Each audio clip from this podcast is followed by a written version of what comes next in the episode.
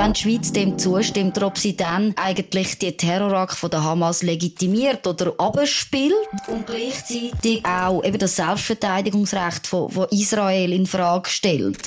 Das ist ganz schwierig und das ist vor allem auch die Kritik, die natürlich aufkommt, jetzt, wenn man dem zugestimmt hat. Nebelspalterinnen wird präsentiert von Andrea Fair. Die feinen Eisensticks zur Verringerung von Müdigkeit. Erhältlich in den Apotheken, Drogerien oder online unter andreafair.ch. Pointiert, politisch und persönlich. Nebelspalterinnen. Der Podcast mit der Maria Rahel Gano und der Camilote. Das ist die 29. Folge Nebelspalterinnen. Wir reden heute über die Resolution vor UNO-Vollversammlung und welche Fragen sich der Schweiz diesbezüglich stellen. Weiter diskutieren wir über die Bundesratsambitionen der Grünen und über die Forderung, dass man eine neue Zauberformel braucht. Heute wieder in gewohnter Konstellation, das zweite im Studio zu Zürich. Mein Name ist Maria Rahel Gano und mit mir am Mikrofon ist Gamilotte. Hoi Maria. Hoi Gami. Also bevor wir direkt mit dem ersten Thema starten, haben wir noch einen kleinen Aufruf an euch, liebe Community. Und zwar werden wir zum Jubiläum von unserer 30. Sendung. Ja, Jubiläum! eine Spezialsendung machen, wo wir nur Fragen von euch da draussen beantworten. Die Fragen können politischer Natur sein, aber auch zu uns persönlich. Oder einfach auch Fragen, die euch schon seit langem auf der Zunge brennen auf den Nägeln brennen. Unter den Nägeln brennen. Unter den Nägeln. die Fragen, die lang unter den Nägeln brennen. oh, super. Schickt euch äh, schickt uns eure Fragen bis am Sonntag auf dem Instagram-Kanal at Nebelspalterinnen oder auf unserem privaten Kanal, wo wir natürlich wie immer verlinken. Oder ihr könnt auch ein Mail machen at, also redaktion at nebelspalter.ch. Ob schriftlich oder per Sprachnachricht, wir sind gespannt auf eure Fragen. Gut, viele Fragen stellen sich aber auch bezüglich dem Krieg in Nahost. Und heute werden wir den Fokus ein eben auf, wie ich es am Anfang gesagt habe, auf die Resolution vor UNO-Vollversammlung legen. Gami, erklär doch kurz, was ist passiert. Ja, am Freitag ist tatsächlich bei der UNO so weit gewesen. Die UNO-Vollversammlung, die hat eine Resolution beschlossen. Und zwar geht es darum, dass man eine Verbesserung von der humanitären Situation und eine sofortige Waffenruhe im Gazastreifen fordert. Jetzt, die Resolution, die ist von 120 Ländern angenommen worden. Das ist eine Zweidrittelsmehrheit, die verlangt wird. Und ganz wichtig, dass man da versteht. Es ist eine Resolution von der UNO-Vollversammlung. Das heißt, die hat keine bindende Wirkung, sondern die ist grundsätzlich symbolisch. Und gerade für die, die da sich nicht so gut auskennen, das dürfen wir nicht verwechseln. Man hat ja noch den UNO-Sicherheitsrat, der ist ja verantwortlich für den Frieden und die Sicherheit mit diesen fünf ständigen Mitgliedern. Bei dem wäre ein Entscheid bindend. Aber die haben sich bis jetzt nicht dazu können durchringen, so eine Resolution zu machen. Darum hat das jetzt die UNO-Vollversammlung gemacht. Und die Schweiz hat dieser Resolution zugestimmt. Und das gibt es reden. Was bedeutet das jetzt für die Schweiz und wie ist das einzuordnen? Dass die Schweiz dieser Resolution zugestimmt hat. Es ist eine schwierige Situation, um, um das zu verstehen, oder? Weil die Resolution, die hat ja auch einen Hintergrund. Im Endeffekt geht es ja um ja, die Uraufgabe der UNO, oder? Das, ein humanitäres Völkerrecht. Und die Schweiz hat natürlich aufgrund von ihrer Rolle eine sehr spezielle Funktion und ist also ein Hüter von der, vom Völkerrecht. Und Warum ist das so? Natürlich aufgrund des der UNO-Sitz in Genf ist, das kommt natürlich dazu. Äh, das Rote Kreuz ist natürlich äh, in der Schweiz. Das sind ganz wichtige Rollen. Aber vor allem geht es darum, dass die Schweiz eine sogenannte Depositarmacht ist. Es ist ein mega, ein mega Wort. Einfach gesagt, für die, die sich da jetzt nicht so gut auskennen, ich habe das auch so zum ersten Mal gehört, ist so ein die Hüter von völkerrechtlichen Verträgen. Also die Schweiz ist von 79 völkerrechtlichen Verträgen, ja so der Patron, der Hüter.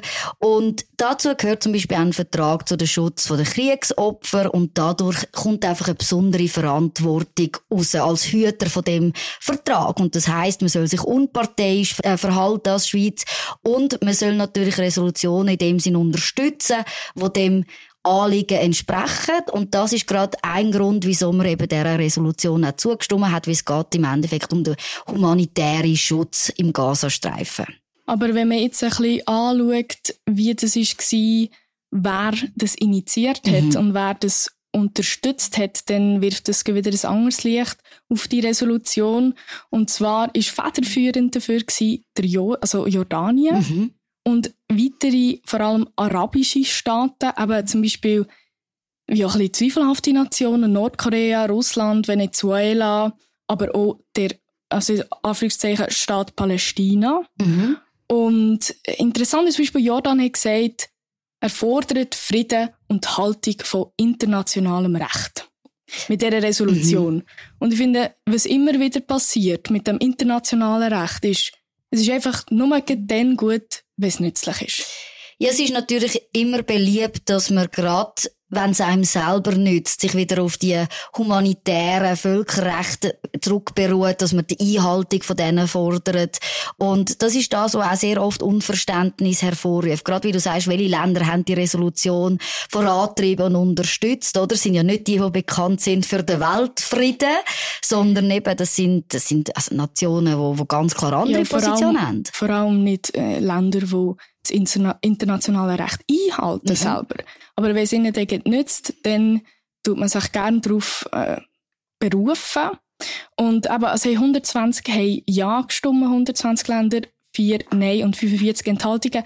Und die, die Nein gestimmt haben, also das ist natürlich die USA und Israel gewesen, unter anderem, ähm, aber die USA hat auch noch eine spezielle Position. Sie hat, sie tut immer wieder betonen, dass man ja nicht eben die Zivilbevölkerung so angreifen. Sie verurteilt verurteilt es sehr stark, aber es tut sich auf der anderen Seite sehr klar positionieren auf die Seite von, von Israel. Ja, sie positionieren sich natürlich ganz klar. Es ist eben eine verzwickte Situation. Oder einerseits haben wir die UN-Resolution, wo eben von Staaten initiiert worden sind, die sich eben selber nicht als Völkerrecht halten. Und andererseits muss man eben sagen, die Situation ist ja gerade so ein bisschen in dem Sinn verzwickt, weil es gibt ja auch das Recht auf Selbstverteidigung. Gleichzeitig muss man, wenn man im Krieg ist, muss man schauen, dass es so wenig zivile Opfer wie möglich gibt. Das ist so, so eine Regel, die man hat. Aber das ist noch speziell dran, wenn man so ein mit Völkerrechtlern, wenn man so ein das anschaut, muss man sagen, das hat natürlich auch Grenzen. Im Fall von der Hamas, wenn man natürlich Spitäler oder Menschen sozusagen als Schutzschild braucht, oder? Dann hat das, ja, dann ist das ganz, ganz begrenzt in dem Sinn, dass man sagt, das ist nicht, nicht endlos, das Ganze. Ja, die USA hat es ja abgelehnt, weil eben die Hamas in dieser Resolution nicht mal erwähnt wird. Und das ist natürlich schon ein Kritikpunkt, ähm, dass man, wenn man auf der einen Seite versteht, die humanitäre Hilfe, wo man möchte, also wo man möchte leisten. Mhm. Und auf der anderen Seite, wo man, wo man wie nicht anerkennt, dass die Hamas ähm, also Terrorangriff, also einer der schlimmsten Terrorangriffe, die Israel je erlebt hat. Und was auch noch in diese Sparte hineingeht, also vor allem wie Israel dann reagiert hat. Also auf der einen Seite ist natürlich der ähm, Israel hat gesagt, es ist der Tag ist ein Schand, mhm. der heutige Tag ist ein Schand. Und UNO hatte keine Funken Legitimität mehr oder Relevanz. Mhm. Aber es ist auch auf der, also wenn man es aus der Sicht von Israel anschaut, wirft man ihnen wie auch vor, dass sie unverhältnismäßig handeln. Und gleichzeitig, also das ist so wie sie argumentieren, spricht man ihnen das Recht auf Selbstverteidigung ab. Das ist natürlich das Zeichen, wo man sich muss auch fragen, ob man das auch als Schweiz mitschickt, wenn man so einer Resolution zustimmt, oder? Dass man sagt, hey, es ist keine direkte Verurteilung von der Hamas-Terrorakt dort in dieser Resolution drin. Wenn ich mich nicht täusche, hat das Kanada ja probiert, noch einzubringen. Das ist nicht durchgekommen, das Ganze. Und in dem Sinn tut man, ist dann die Frage, wenn die Schweiz dem zustimmt, oder ob sie dann eigentlich die Terrorakt von der Hamas legitimiert oder abspielt und gleichzeitig auch eben das Selbstverteidigungsrecht von, von Israel in Frage stellt. Das ist ganz schwierig und das ist vor allem auch die Kritik, die natürlich aufkommt jetzt, wenn man dem zugestimmt hat. Und es ist natürlich auch die Frage, die jetzt wieder aufkommt, und zwar die Frage von Neutralität. Und was ist jetzt neutrales Verhalten?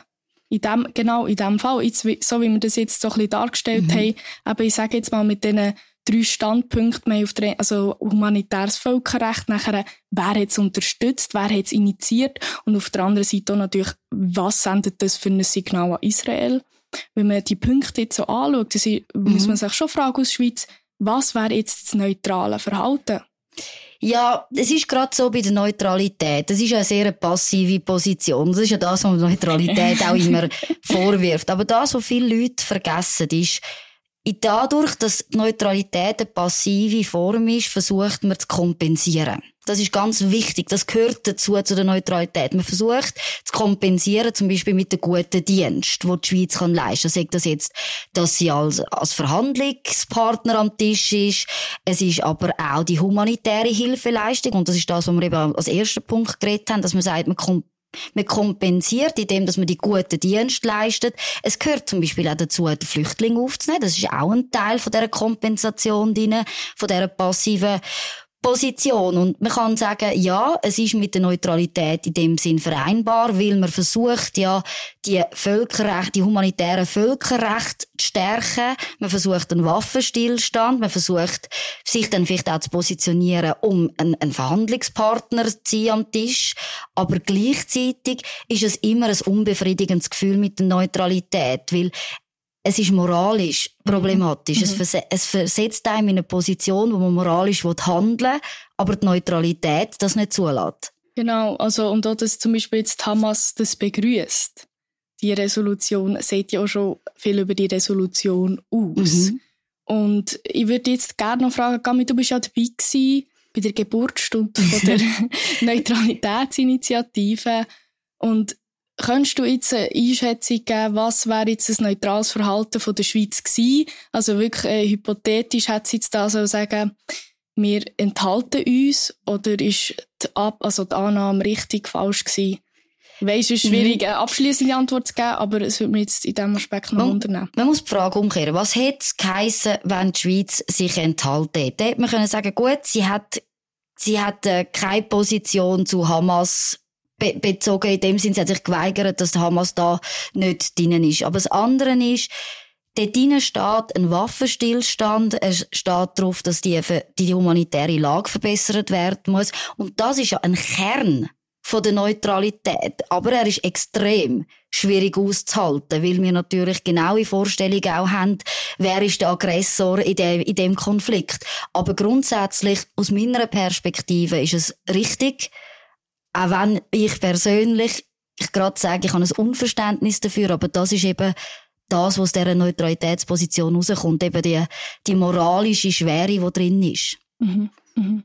Bevor dass wir hier noch in eine Neutralitätsdebatte, wo wir, die finde ich, müssen wir übrigens unbedingt mal noch führen. Ja, die Initiative, die, Initi läuft. Ich ja. glaube auch, wir sind, wenn nicht schon die 100.000 erreicht sind, aber ich glaube, ähm, die Initiative ist kurz vor der, vor der Einreichung und sie wird eine von der wichtigsten Debatten von der Schweiz äh, lancieren in den nächsten Jahren. Das ist klar. Also schickt unbedingt mir oder Gami Fragen zu der Neutralität, dann können wir da ein bisschen darüber diskutieren. Aber es ist noch mehr passiert das Wochenende und zwar haben die Grünen ihre Bundesratsambitionen bekannt gegeben und zwar nur für einen Sitz von der FDP. Gami, was ist jetzt, was passiert jetzt als nächstes? Haben wir jetzt einen grünen Bundesrat nächstes Jahr? Das wird ähm, nicht passieren.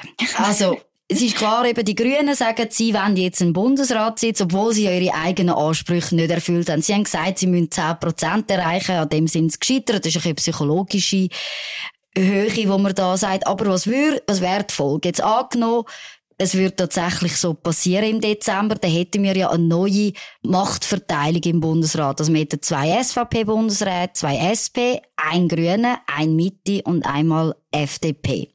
Also es wäre eine neue Mehrheit, wie es wäre Mitte, äh, Link-Mitte-Mehrheit, Mitte-Links-Mehrheit, die wir haben. Klar ist, welcher Sitz wird angegriffen, Maria? Der vom Cassis. Genau, der, der arme Cassis. So wie der Golden gesagt hat, er darf jetzt nie mehr zurücktreten, bis ans Lebensende muss der Bundesrat bleiben. Genau, weil man wird ja als Grüne sicher nicht den Sitz von einer Frau angreifen und ich habe nicht mal das Gefühl, dass das jetzt nur mit der Frau, also wirklich nicht mit dem Geschlecht zu tun hat, sondern ähm, Karin Keller-Sutter wird auch als stärkere Bundesrätin wahrgenommen als der Gassis. Ja, das schon. Andererseits hat sie natürlich sehr viel Kritik müssen einstecken im Rahmen von der CS. CS ist sie ja. von den Grünen sehr stark angegriffen worden. Aber ja, so rein, wenn man so in die letzte die letzte Zeit anschaut, ist der Gassis der, der natürlich viel Fehltritte hat und auch gerade zum Beispiel in der Neutralitätsdebatte viele Rückschläge hat müssen erleiden. Aber spannender ist für mich etwas anderes der, Angriff auf den FDP-Sitz von Gassi ist chancenlos. Ich glaube sogar, das könnte ein Bumerang werden. Das könnte auf die linke allgemein einen, einen Rückschlag geben. Weil, was wird passieren? Die Bundesratssitze, die werden ja nach dem Anciennitätsprinzip besetzt. Also die, die am längsten drinnen sind, die Sitze werden zuerst besetzt. Der letzte Sitz ist ja der offene Sitz, der besetzt wird, der vom Bundesrat Alain Berset. Also dort muss man ja einen neuen Bundesrat wählen. Und die FDP hat jetzt auch schon angedeutet, wenn die Grünen so Spiele wollen spielen und ihren Sitz angreifen, könnte man vielleicht auch darüber reden, dass man nicht nach dem Ticket wählt von der SP zum Beispiel, also die, wo sie dann vorschlagen, vorschlagen als Ersatz für den Berse, sondern dass man sagt, gut, wir tun uns zusammen mit der SVP und der Mitte und wir geben den Grünen einen Sitz, aber auf Kosten von der SP. Und hat natürlich die SP keine Freude. Aber wenn wir das Spiel durchdenken, aber in einem anderen Szenario, und zwar statt, dass die SVP und die FDP sich zusammentun, um, sagen wir, einen grünen Bundesrat zu wählen, tun sie sich zusammen, um einen Bundesrat zu wählen von der Mitte. Und zwar gleicher Sitz, Sitz vom Alain Berset. Wäre das nicht eine Möglichkeit? Warum, meine, warum hat man das nicht schon lange gemacht? Weil dann hat man nicht eine Mitte-Links-Mehrheit, mhm. sondern eine Mitte-Rechts-Mehrheit. Die haben wir ja grundsätzlich schon. Teilweise fragt man sich schon bei den Entscheidungen, ob man die wirklich hat. Aber grundsätzlich wäre das rein rechnerisch wäre das in dem Sinn möglich. Es würde aber das Prinzip von unserer Regierung ändern, weil jetzt haben wir einen Konsens, eine Kollegialitätsregierung, also wir haben nicht so wie in Deutschland eine Mehrheitsregierung. Also die Mehrheiten im Parlament, die Partei, die, die wir haben, einfach. genau, die würden dann all, in dem Fall Mitte, FDP, SVP, würden all sieben Sitze unter sich verteilen. Das wäre die Folge von dem, wenn man würde sagen, wir fangen die Sitze an, nach Mehrheitsmacht sozusagen rein zu verteilen, sondern wir haben eher das Gegenteil, wir haben die Zauberform, was man sagen, eben die drei grössten Parteien zwei Bundesratssitze, die vier grösste eine. Es wäre eine Systemänderung, wenn man das würde machen. Aber es wäre eine Systemänderung, die der Bürgerlichen nützen würde wo die Bürgerlichen würden nützen. Es führt aber natürlich dazu, dass wir irgendwann mal in eine Oppositionsregierung hineingehen, oder? Dass man dann plötzlich sagt, jetzt, wenn wir wirklich das Extrem durchspielen und sagen, all die sieben Sitze wird unter FDP, SVP, Mitte verteilt, dann hat man natürlich mit den anderen Parteien, die sind dann die Opposition. Das heißt, es ist viel schwieriger bei Abstimmungen, dass man dann sozusagen als Bundesrat ansteht, weil man hat dann immer eine starke Opposition gegen die Regierung, auch im Parlament hat man dann eine Opposition. Es würde das System grundlegend ändern und das ist das, was man glaubt, wäre schlecht für die Demokratie, für die direkte Demokratie. Wenn man da, eben, wenn man, man hat dann nicht mehr die, nicht den Konsens ja. untereinander, sondern ist wirklich Mehrheit gegen Minderheit. Ja, und wenn man jetzt das anschaut, man hat zwar gesagt, sie sind chancenlos, oder nicht, wir haben gesagt, sie sind chancenlos, und wer würde sich jetzt freiwillig dem Himmelfahrtskommando stellen? Es ist eben wirklich ein Himmelsfahrtskommando, weil der Sitz wird man der FDP nicht abjagen. Auch ein Faktor, der ja spielt, ist ja, dass es um einen gewählten Bundesrat geht. Also man einen Bundesrat in dem Sinn nicht mehr wiederwählen. Das ist in der Schweiz eigentlich sehr unüblich und macht man auch nicht gern. Ja, wer wäre dazu bereit? Jetzt, abgesagt hat schon jemand, und zwar der Balthasar Glättli. Dem, wo man immer gesagt hat, er würde gern Bundesrat werden, also hat er auch selber gesagt, er steht nicht zur Verfügung. Jetzt gibt's andere, die noch gar nichts gesagt haben. Und zwar einerseits Aline Drede. Du kennst sie ja gut aus ja. dem Bundeshaus. Ihr seid immer wieder in Kontakt. Also sie hat gesagt, ähm, sie überlege sich das sicher noch, noch mal gut. Dann der Bastien Giraud, auch aus dem Kanton Zürich, wie der Glättli. Er tut das jetzt mit seiner Familie besprechen, ob er eine Kandidatur möchte einreichen. Ja, das wären mal sicher die grossen Namen. Aber der grösste von allen ist der Matthias Zopfi.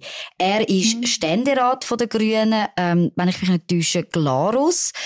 Und hat immer so er wird wahrgenommen in, in Bern als so ein einer, der nicht ein Hardcore-Grünen ist, oder? Und ein staatstragender Mann.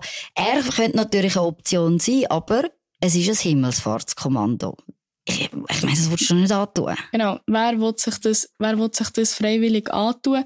Und bis zum Freitag haben jetzt die Kandidaten von den Grünen noch Zeit, um sich zu melden. Und das ist natürlich auch sehr eine kurze Zeit, um so eine grundlegenden Entscheid zu treffen, auch wenn es natürlich chancenlos ist. Man ist nach einer langen Zeit in der Öffentlichkeit, man wird von den Medien auseinandergenommen, das Privatleben wird plötzlich wird Teil von der Öffentlichkeit. Und man sich das, was da tut, das muss man sich natürlich auch noch einmal gut überlegen. Ja, und die Frage ist natürlich, wenn sich in den nächsten Jahren vielleicht sogar eine bessere Situation ergibt für die Grünen.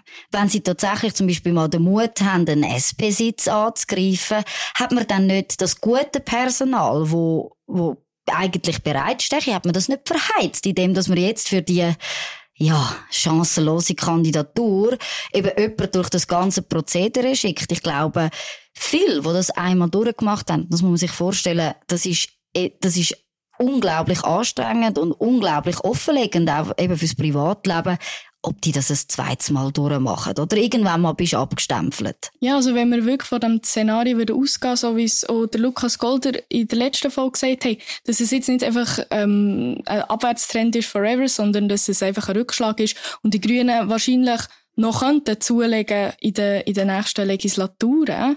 Und dann, finde ich, ist, haben sie sich Bundesratsambitionen und finde Ambitionen nicht mal das richtige Wort, wirklich ein bisschen verspielt. Mhm. Weil jetzt werden sie wahrgenommen als kleine Schwester von der SP.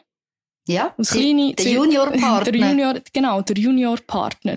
Und sie hätten dann, wo Samaruga zurückgetreten ist, mhm. hätten sie die Chance gehabt. Und schon dann sind sie zerstritten gewesen und haben nicht gewusst, ob sie wollen. Und auch jetzt sind sie wieder zerstritten und haben ich glaube, die Hälfte sicher von der Fraktion ist dagegen gewesen, dass man das nicht macht, genau aus den Gründen, die wir mhm. jetzt diskutiert haben.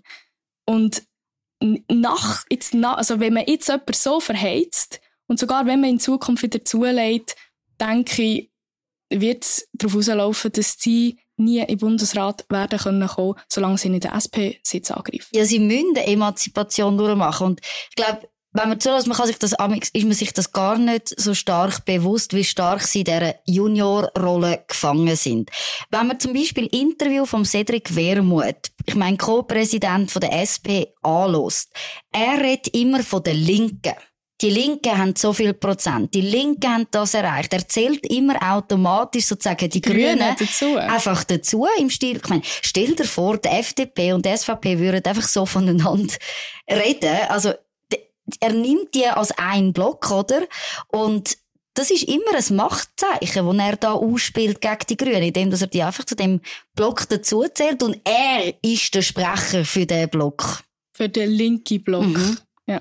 Und da müsste man sich emanzipieren und sagen, fertig, wir haben wir sind eine eigene Partei, wir haben eine eigene Position und wir wollen einen Bundesratssitz und das auf Kosten der SP. Aber zu dem können sie sich einfach nicht durchringen. Ja, und es geht natürlich auch nicht, wenn man, ich weiß gar nicht viel, in 94 Prozent oder noch mehr gleich abstimmt. Mhm. Also, es ist ja de facto die gleiche Partei. Ich meine, wenn du die äh, Fraktionsdisziplin anschaust von der FDP und die weniger gross ist als zwischen den Grünen mhm. und der SP, dann musst du dich wirklich fragen, ja, spielt es überhaupt eine Rolle, wer einwählen und vor allem spielt es eine Rolle, wer im Bundesrat sitzt.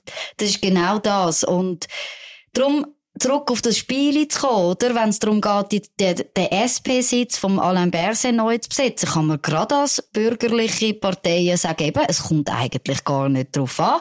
Die wollen Spiele spielen mit den Grünen, sie wollen unbedingt den Bundesratssitz. Dann können wir auch sagen, gut, wir geben ihnen einfach auf Kosten der SP, weil der Unterschied in den, in den Positionen, der ist ja inexistent. Das könnte man sehr gut machen. Die Frage ist jetzt, was wird in den nächsten Wochen passieren? Es wird extrem spannend werden. Zuerst mal, wer kommt bei der SP auf das Ticket? Dann, wer ist bei den Grünen bereit, sich zu melden? Und was wird das heißen für die legendäre Nacht der langen Messer, also die Nacht vor der Bundesratswahlen? Ja, das ist doch nur so ein schurni Anlass. Das, das, das ist doch früher so gewesen, heute ist es ein guter Grund, um ein bisschen zu viel zu trinken. Nein, es könnte ja tatsächlich zu der Nacht von der das- langen Messer kommen, wenn man sich wirklich als bürgerliche vereinigen und sagen, wir tun passiert- SP-Sitz den Grünen geben. Das wäre natürlich ein Coup. Genau, aber da muss man sich vorher ein bisschen umhören, was passiert. Und was meine letzte Erfahrung ist von den Bundesratswahlen, war, dass man sich trotzdem dann nicht auf das Wort verlassen kann. Mhm, sagt- ich weiss genau, was du raus willst. Also, nein, nein, ich habe nicht für Baumschneider gestimmt. Nein, nein, ich stimme dann nicht für Baumschneider. Also so viel wie uns am Abend nach den Bundesratswahlen erzählt haben, dass sie den Josic gewählt haben, wäre der Josic dreimal Bundesrat geworden. und Baumschneider dreimal nicht gewählt Ja. worden. Genau. Also von dem her, das ist sehr, das ist sehr schwierig rauszuspüren, aber es bleibt auf jeden Fall interessant. Wir kommen aber schon am Ende an von dieser Sendung und bewegen uns von der Traumwelt von den Grünen langsam wieder zurück in die gruselige Realität. Und ja, ich sage bewusst gruselig, weil heute, am Dienstag, wenn die Sendung rauskommt, ist Halloween. Gami, wie ist deine Beziehung? Wie ist deine Beziehung zu Halloween, zu dem, zu dieser amerikanischen Tradition? Ich lieb's im Ich Fall. hab's gewusst. Gell? Gell? Ohne Witz, ich lieb's. Normalerweise gehe ich ja jedes Jahr an eine Halloween-Party und ich übertreibe es jedes Mal maßlos, was Kostüm anbelangt. Das ist, äh, Das kann man jetzt so missverstehen. Aber das ist gut, erzähl mehr. ja, nein, ich habe jedes Mal mega Freude daran, mich vor allem zu verkleiden. Aber das liegt vielleicht auch daran, dass ich Zürcherin bin. Fasnacht gibt's bei uns ja in der Stadt nicht. Das heisst, der einzige Grund, um sich zu verkleiden, ist Halloween. Was ist da mit eurem Böck? Das ist, oh mein Gott. Das gilt, das, das ist ja, das ist ja schon Staatskrise in der Stadt Zürich, wenn du sagst, das ist keine Verkleidung, das sind historische Kostüme. Das ist keine Verkleidung. Aber gell, du hast dich, du, du gehst nie und du verkleidest dich nie. Ich, ich habe mich als Kind habe ich mich sehr viel und gern verkleidet. Bist du Leute? Ja, und ich bin Leute und, aber ich habe an einem Ort gewohnt, ähm, sagen wir mal auf dem Land, gewohnt, wo das, die amerikanische Tradition noch, noch nicht so ist angekommen und die Leute sind sehr verwirrt gewesen, dass, sie, dass wir dort sind Leute und dann haben wir halt keine Süßigkeiten bekommen. Und Was, Nein. mhm. Und was, was macht man, wenn man keine Süßigkeiten ich. Mhm. Also, ich, tu- ich weiss jetzt nicht, ich habe von Freunden gehört, dass nachher ein Gärte irgendwie so in Toilettenpapier eingewickelt war. Ja. Oder Rasierschaum im. Briefkasten. Genau, und an dieser Stelle würde ich wie sagen, alle, die jetzt zuhören und noch unterwegs sind, kaufen doch ein paar Sugus, dass euer Garten oder eure Hauswand oder was auch immer nicht irgendwie in irgendwelchem Schaum oder Toilettenpapier eingewickelt Ja, ist. diesen armen Kind Süßigkeiten. geben diesen armen Kind Süßigkeiten. Aber wir haben zum Schluss haben wir natürlich auch etwas noch für euch. Weil die, die es noch nicht mitbekommen haben, wir haben eine neue Webseite zuerst mal. Und die ist super. Also, wir kommen in einem neuen Design daher. Und es hat einerseits eine ganz lässige Funktion neu. Und zwar die Frage von der Woche. Maria, wo kann man die jetzt neu beantworten? Und was ist sie? Genau, die Frage von der Woche. Merci, dass du mich darauf aufmerksam gemacht hast. Ich habe es natürlich wieder vergessen. Die Frage von der Woche kann man neu auf nebelspalter.ch kann man abstimmen und die wird sein. Was wollen wir diese Woche Was wissen? wollen wir die Woche wissen? Sollte man die Zauberformeln überdenken? Ganz einfach. Genau, ohne. Genau. Und eben neu kann man auf der Webseite abstimmen. So, jetzt habe ich meine Notizen nochmal gelesen. Kann man, sollte man die Zauberformeln überdenken? Und noch, genau, also tun unbedingt, wenn ihr nicht schon auf unserem Instagram-Kanal abstimmt, könnt ihr jetzt auch auf der Webseite, tun dort abstimmen, ganz fleissig. Und noch ein anderer Punkt. Wir haben in der Redaktion nämlich einen Wettbewerb. Und zwar, wer kann am meisten Abos verkaufen? Logisch liegt der Dominik Feusi in Führung. Aber das lasse ich mir wie nicht bieten. Weil der Markus hat gesagt, der, der gewinnt, darf sich etwas wünschen. Und ich als ZSC-Fan habe gesagt, ich will einen Abend lang die Loge haben.